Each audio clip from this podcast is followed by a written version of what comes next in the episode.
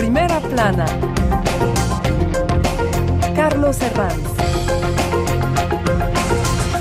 Bienvenidos en Primera Plana, un programa de Radio Francia Internacional y de France 24. Esta semana ponemos los focos de nuevo en Perú, un país que vive una crisis interminable dos meses después. Para ello me acompañan tres invitados en este estudio que ya les paso a presentar. Valerí Robán Acevedo es profesora de Antropología Social en la Universidad París Cité. Bienvenida. Buenos días, Carlos. Guillermo Mascari, periodista independiente especializado en Latinoamérica, bienvenido. Buenos días, Carlos. Y Lisel Quirós, historiadora especialista en América Latina de la Universidad Sergi París, bienvenido. Hola, Carlos. Perú, la crisis interminable en nuestro asunto en primera plana.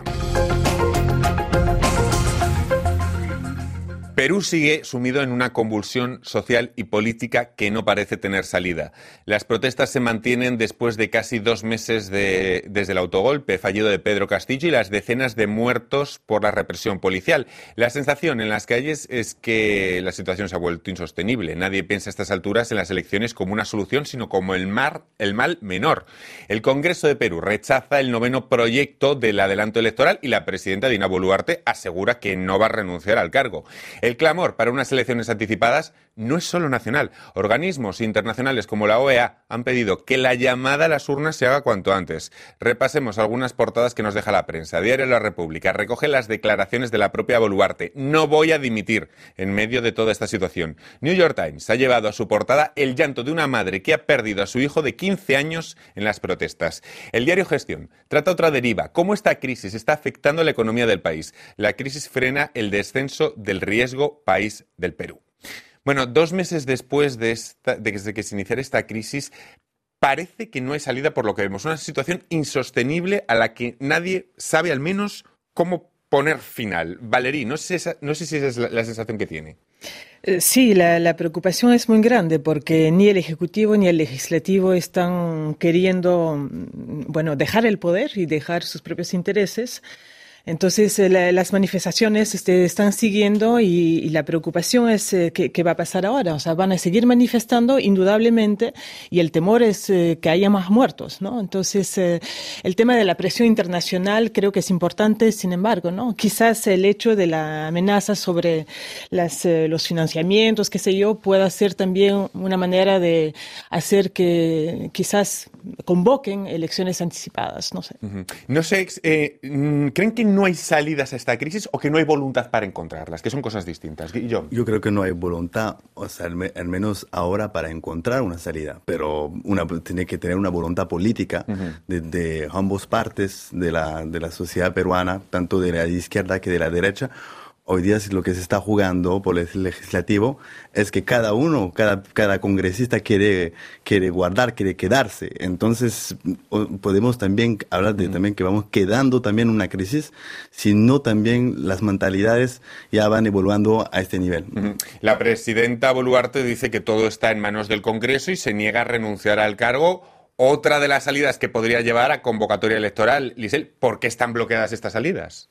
Las salidas están bloqueadas por lo que acaban de señalar, es decir, que no hay una voluntad política del, uh -huh. de todos los que están hoy en día en el poder, ya sea de la derecha como la izquierda, de a pasar a un proceso de negociación y de transformación de la sociedad peruana, porque fundamentalmente el problema es un país dividido, un país, una, un país al que no se le han reconocido derechos desde el nacimiento de la República Peruana. Uh -huh. Entonces es algo tan importante como cambios que deben haber que se necesita una verdadera voluntad, una voluntad de escuchar a los, a los llamamientos de los peruanos y peruanas que no viven en Lima, que están en diferentes regiones del, del país, y eh, una voluntad de integrarlos, probablemente como el proceso constitucional, como un ejemplo que se da siempre, ¿no? En comparación, el de Chile, por ejemplo, integrar verdaderamente a los pueblos originarios en las discusiones, a los grupos feministas, a todas y todos aquellos que hasta aquí no han participado verdaderamente en una constitución, en, un, en la constitución de una verdadera organización social distinta a la que hemos tenido hasta aquí. La decisión de un posible adelanto electoral está en manos del Congreso, que a una institución que es la peor valorada del país con un 7% de, apobra, de, apro, de aprobación según las últimas encuestas. Claro, si tiene tan poca aprobación de donde tiene que partir la decisión, pues en menudas estamos, ¿no, Valerie? Sí, Está muy desacreditada ya la institución de por sí. ¿Cómo se recupera esa credibilidad institucional? Está totalmente desacreditada, pero eso tiene que ver este ya en un mediado plazo, porque desde el 90, en la época en que se llamaba la, década de la antipolítica, como lo dijo de Gregory, este, estamos en un con un debilitamiento de los partidos políticos que más que todo hoy día en el Congreso son como grupos de intereses, claro. a veces incluso con intereses mafiosos, este, que pasan proyectos de leyes por intereses privados eh, y no para el interés común y colectivo. Entonces es cierto que una reforma eh, institucional profunda es necesaria y esa probablemente, como lo decía Lisel, tenga que pasar por el tema de un nuevo pacto social que tiene que ver con nueva, una nueva constitución. 130 congresistas que a estas alturas de crispación no se atreven a decir que quieren quedarse hasta 2026, fecha en la que acaba el mandato, pero ese es el mensaje que llega a la ciudadanía, que no entiende cómo no logran alcanzar un acuerdo. O sea, que ellos saben que es imposible quedarse tanto y al mismo tiempo bloquean para delatar en, eh, en el tiempo algo que es insostenible que es, digamos, la cuadratura del círculo en esta situación, Lisel. exactamente. Es que necesitan un tiempo. No hay partidos políticos, como lo acaba de señalar Valerí, y al mismo son grupos de intereses, lobbies organizados, pero que necesitan tiempo precisamente porque el único momento en que se organizan, digamos, de una manera institucional es para las elecciones. Y por eso necesitan un plazo de organización, porque en el estado actual de las cosas no va a haber partidos que se puedan presentar. Entonces hay esa parte y por la otra la urgencia de organizarse ya desde ahora mismo, porque no podemos esperar que sigan pereciendo personas, que sigan habiendo víctimas. Ya tenemos centenares de víctimas desde el eh, diciembre del año pasado. Entonces, hay una urgencia y al mismo tiempo estos grupos políticos necesitan un tiempo para organizarse porque en temas económicos una campaña electoral no se lleva en dos días, se tienen que solicitar muchos apoyos, eh, son negociaciones, son negociaciones también para organizar los partidos políticos, para hacer la campaña y eso es lo que hace que estemos en una cuadratura del círculo. Y de todas maneras, llegados a este punto, ¿creen que las elecciones serían la solución o es un mal menor que debe dar paso a otra, otra, cosa? Perú es una democracia enferma ahora y, hay un problema de liderazgo en, la, en la política. Hoy día, tanto con, si vemos Pedro Castillo, que a Keiko también durante las últimas elecciones, contamos no con sus votos, los suyos, con, con su, su, partido, no va más allá de, la, de, de, de, los votos que, que, podría tener con más de 50%. Entonces creo que eh, se necesita un cambio tanto al dentro de los partidos políticos, y también ese nuevo contrato social que es muy importante con la sociedad peruana, con todo, toda la sociedad peruana que no existe, pero desde años eso no, no, no es solo de ahora, pero esos diez últimos años tenemos solo caso de corrupción, tenemos caso también en las elecciones regionales donde cada uno, cada peruano va votando por su lista independiente. Entonces los partidos políticos principales en Perú ya suenan, pero también tienen influencia en Lima, en las grandes ciudades mayoritariamente, pero en lo demás de Perú es, no hay contrato con los otros, son, son grupos independientes. Le hemos preguntado si, adelantar, si las elecciones serían una solución, un mal menor también, al embajador de Perú en Francia, Rolando Ruiz Rosas. Escuchen lo que nos ha respondido en nuestro programa Escala en París La solución en causa constitucional es el adelanto de estas elecciones frente a lo que eh, es la aspiración probablemente central de la, de la población, que es una eh, renovación de eh, la representación política actual. Bueno, sin duda en este momento la atribución de la reforma constitucional que conduzca al adelanto de elecciones está en, manos del Congreso de la República y esperamos que esto pueda ser resuelto en los plazos que la población o la mayoría eh, ha expresado interés en que así sea. Confiamos que la clase política en su conjunto tenga eh, la madurez suficiente para encontrar una salida que atienda este, este interés y que desde el Ejecutivo eh, la presidenta ha reiterado, por lo mismo afirmándose como un gobierno de transición, la importancia que se fije la reforma, que se establezca la reforma constitucional. Valerie, Giselle, Guillaume. Entonces la pregunta es, ¿qué posibilidades habría de que entrara algo de renovación con unas nuevas elecciones? ¿O no hay? Creo que... ¿Qué, margen hay de que es que no se puede hacer una sola reforma. El, Perú en estos momentos necesita unas reformas estructurales y globales. No solamente, la solución no son las elecciones.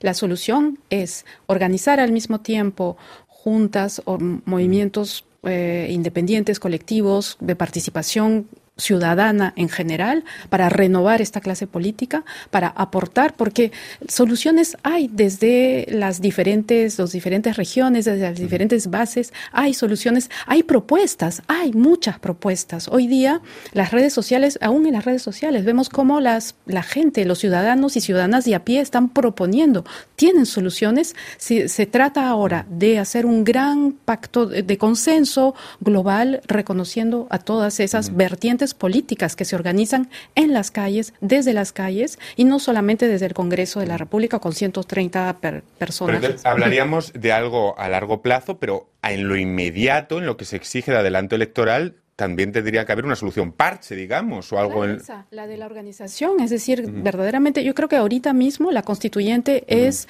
la solución, porque va a apaciguar de alguna forma estas, estas movilizaciones, va a permitir la expresión popular, va a permitir también de compensar el peso extraordinario que tiene el Parlamento hoy día en el Perú, porque los que gobiernan esencialmente hoy es, son los miembros, los congresistas, que todos tienen procesos de corrupción, que todos solamente velan por sus propios intereses. Entonces hay que ampliar esa base de, ejercicio político. Por cierto, que más de 60 personas ya han muerto. Expliquemos también por qué esta violencia es solo la parte visible de una crisis que viene de lejos.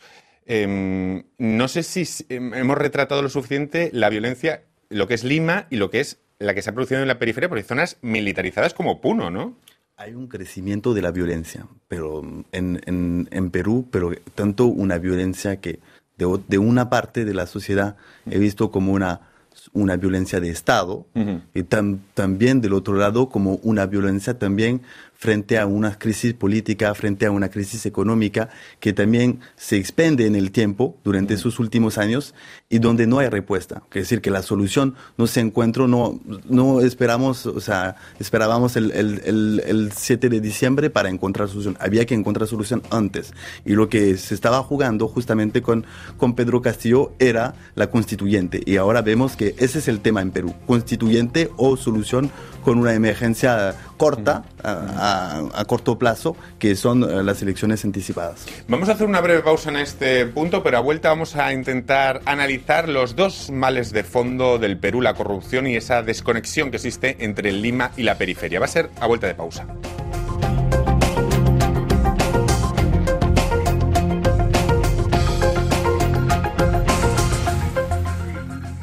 RFI La selección del mes. Sean Kuti avec Black Sauce. You will refer to Formulaia as a proper queen. To go from modest means to the pantheon of kings. In space oddities, modern technologies. We done hit the lottery, but freedom is an artery that's never clean. Kiss Daniel et Empire.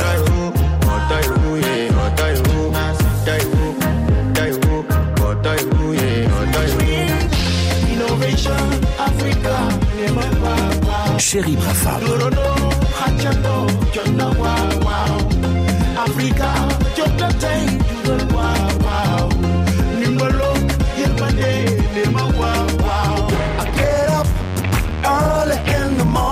Kezia Jones et Philippe Cohen Solal.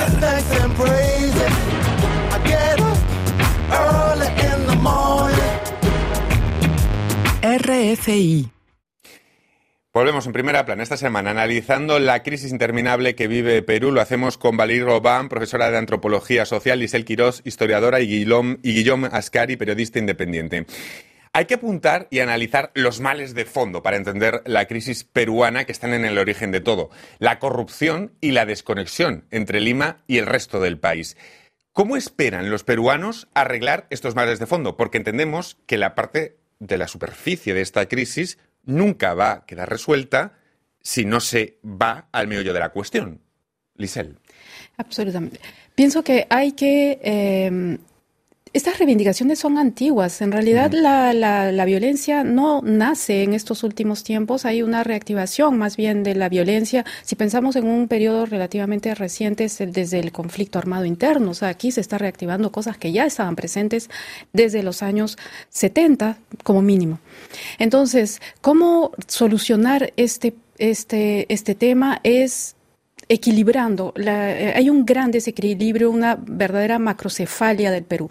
El Perú cuenta una capital que tiene todos los poderes, concentra todos los poderes, 10 millones de personas que concentran prácticamente todos los poderes en un país de 33 millones, es decir, prácticamente un tercio de la población. Y que es muy centralista. Y que es centralista y que es cerrada y que funciona como un espacio totalmente eh, clausurado y un microcosmos. un microcosmos, absolutamente. Hay que abrir, hay que reconocerle a las otras regiones y los procesos de descentralización, de regionalización, nunca funcionaron verdaderamente, sino como especies de paliativos para calmar un poquito precisamente este tipo de eh, movilizaciones. Entonces, se trata de darle a las regiones, por ejemplo, un un poder suficiente, un espacio de eh, funcionamiento, de escuchar otras propuestas, otras maneras de hacer política, porque hay, hay propuestas, hay muchas. Vamos llegando a, soluciones, es decir, esa parte de la desconexión entre Lima y la periferia habría que abordarla cambiando la estructura del país, es decir, pensando en darle más poder a las regiones. ¿Podría venir de ahí?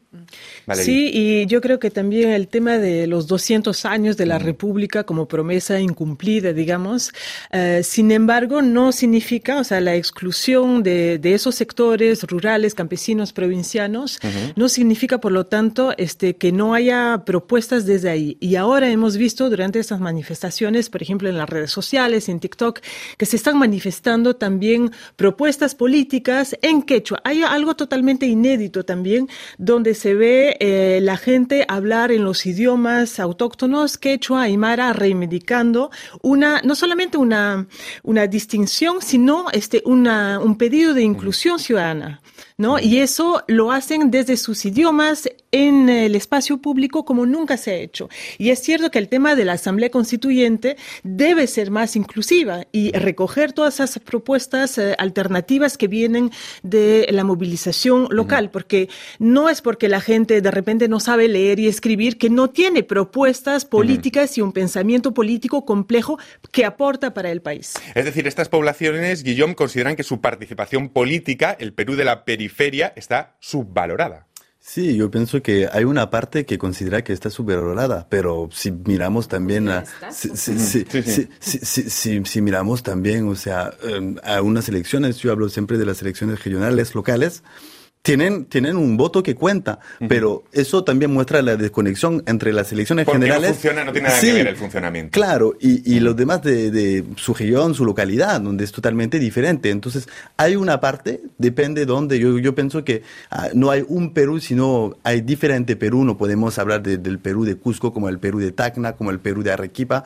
No hay que, que mezclar todo porque hay personas que piensa que esa, que, que o pensaba que estaba, ah, que, que cuenta su voto y que ahora se dice, yo, yo, yo, yo, no creo que mi voto está contando. Esa desconfianza o desconexión entre Lima y la periferia también ha actuado durante las protestas. Les pregunto, ¿la protesta social siempre ha estado mal vista desde las élites de Lima? ¿Se ha criminalizado la protesta desde Lima, Lisel? Se ha tratado siempre de terror, desde, siempre se ha criminalizado y desde el conflicto armado interno, el, el, apelativo de terruco, de terrorista, para todas las personas que eh, se movilizan contra el gobierno, contra los poderes en, que están en el poder, eh, contra las personas que están en el poder, es algo que es la estrategia para deslegitimar ese tipo de movilizaciones. Entonces, definitivamente, y no se trata de la misma manera a las movilizaciones, no se reprime de la misma manera. Esto, que haya eh, la masacre en Juliaca, nunca se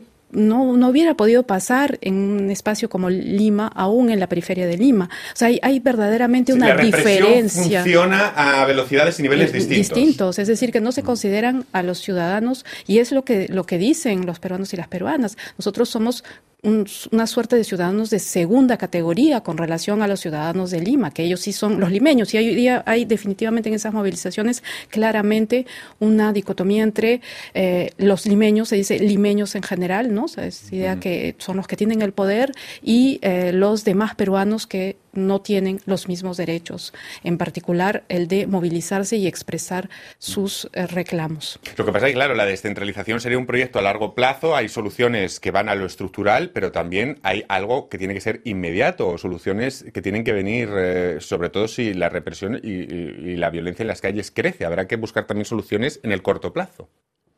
Como el de eh, evitar ese tipo de reacciones políticas de represión, de terrorismo de Estado, que nos recuerdan muchísimo los el, periodo, los periodos precedentes. No dejan, eh, es cierto, o sea, el tema del el problema, ahí vemos también este, la, las huellas del conflicto armado interno en la gestión de las manifestaciones. Y la acusación de terrorista no solamente es grave porque, bueno, es falsa, pero sobre todo porque entonces ve, eh, es una manera de ideologizar también a las Fuerzas Armadas y a la policía donde finalmente se deshumaniza al otro, se lo ve como el enemigo interno y entonces se justifica y banaliza la muerte que se da. y, hemos visto acá que fueron con armas de guerra incluso. Por cierto, me gustaría volver al, origen de, todo esto, vuelta al 7 de diciembre, es el punto de inicio de esta crisis, Castillo y el autogolpe fallido. Castillo iba a, a poder pasar la moción de censura, como ya lo hizo en otras ocasiones, pero ¿por qué decide esa jugada? Parece algo desesperado ante la falta de poder. A eso añadir decisiones quizá erráticas, mal rodeado, con qué visión, una estrategia mal hecha. ¿Qué piensan dos meses después? Yo sigo pensando que fue una jugada desesperada de llamamiento al pueblo en la situación de que estaba Pedro Castillo, que se consideraba completamente este, encerrado y que lo vio como la única alternativa. Muy mal asesorado, me parece, en las circunstancias de ese momento, y, pero que fue una jugada, la última jugada, la última carta que le quedaba política. Sí, yo comparto este punto de vista. También tiene, pero tiene una mala asesoría desde el principio. Tiene también, digamos, traición también al dentro de su partido, al dentro de su gobierno. Y también yo pienso que le impactó bastante y era su última carta. Es decir, si no la hago ahora, igual ahí me van a, a, vacar del poder. Castillo dio esperanzas a toda esa gente que se había sentido en los márgenes, lejos de Lima, pero no sé si podemos decir que tuvo alguna vez la sensación de tener poder realmente. Bueno, poder eh, tener poder real desde el inicio, desde que ganó las elecciones, de cualquier modo, este, la derecha y luego el Congreso le pusieron este, impedimientos para que pueda este, gobernar, de hecho. Pero también este, hay una, una ineptitud indudable también en la gestión del gobierno, porque ha habido también muchas desilusiones en el sentido de que, por ejemplo, la reforma agraria que él había propuesto, este, nunca hizo ningún proyecto este, sobre este tema de la reforma, que era un pedido central también de la población. Entonces hubo una deriva en él, pero también hay una cosa que es el que Perú lleva seis presidentes en cuatro años y que el Congreso peruano hace imposible ejercer el poder. Es decir, hay una cosa propia de la deriva del propio Castillo y hay otra realidad también que responde a la propia realidad de Perú y, se mezclan ambas. claro, y con una posición total y yo creo que ningún presidente desde el inicio de la República ha tenido tanta presión y oposición sistemática de parte del Congreso que no lo ha dejado gobernar. Eso es cierto. Que Castillo haya acabado como todos los demás presidentes peruanos, no vamos a recordar la, la famosa lista. ¿Es la gran decepción para ese Perú olvidado que tantas esperanzas puso en él? Sí, y lo dijeron, lo dicen. Esa frustración es parte de lo que estamos viendo. Es parte, es que eh, forma parte, en todo caso fue el, la, la, gota que rebalsó el vaso, ¿no? es decir, eh, se consideró como una gran injusticia, ya sea cierto o no, se ve así desde la periferia, desde las regiones se ha, condenado a este presidente porque era un cholo que no venía del, ámbito general del establishment político.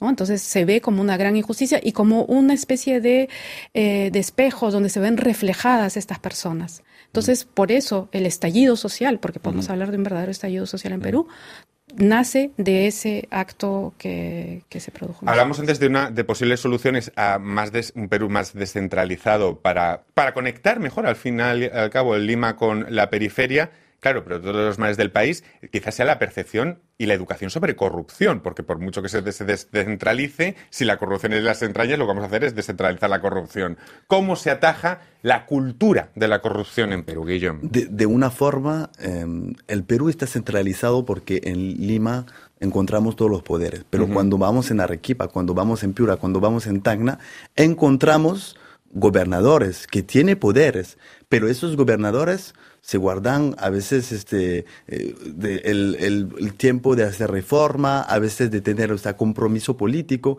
y en muchos casos no duran bastante tiempo, no tienen el tiempo de hacer este, por ejemplo, encontramos obras paralizadas, encontramos también dificultades económicas eh, y personas que no que, que, piden democracia, o sea, participativa, pero que no están al dentro de un proceso. Entonces, el proceso no es solo nacional, sino tiene que ser regional y ahora hay una desconexión al dentro de las regiones mismas de Perú. Quiere decir que eh, la corrupción le afecta también porque sí hay la economía informal, pero también porque el gobernador también eh, la plata no la distribuye también a todo, todo lo demás de, la región y de los, distritos de, al dentro de la región. Claro.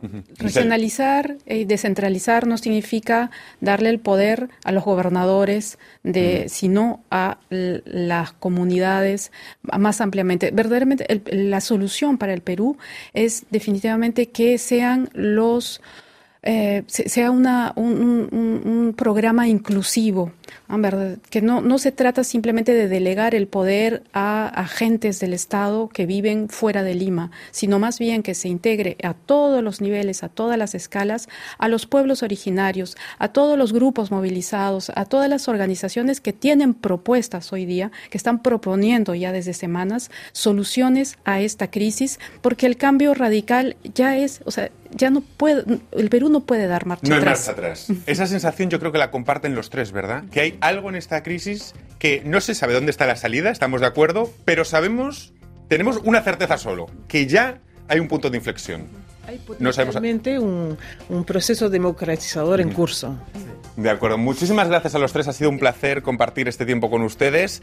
Hemos aprendido muchísimo sobre la crisis eh, que vive Perú desde hace dos meses. Y a todos ustedes les esperamos aquí en Primera Plana la próxima semana. Muchas gracias.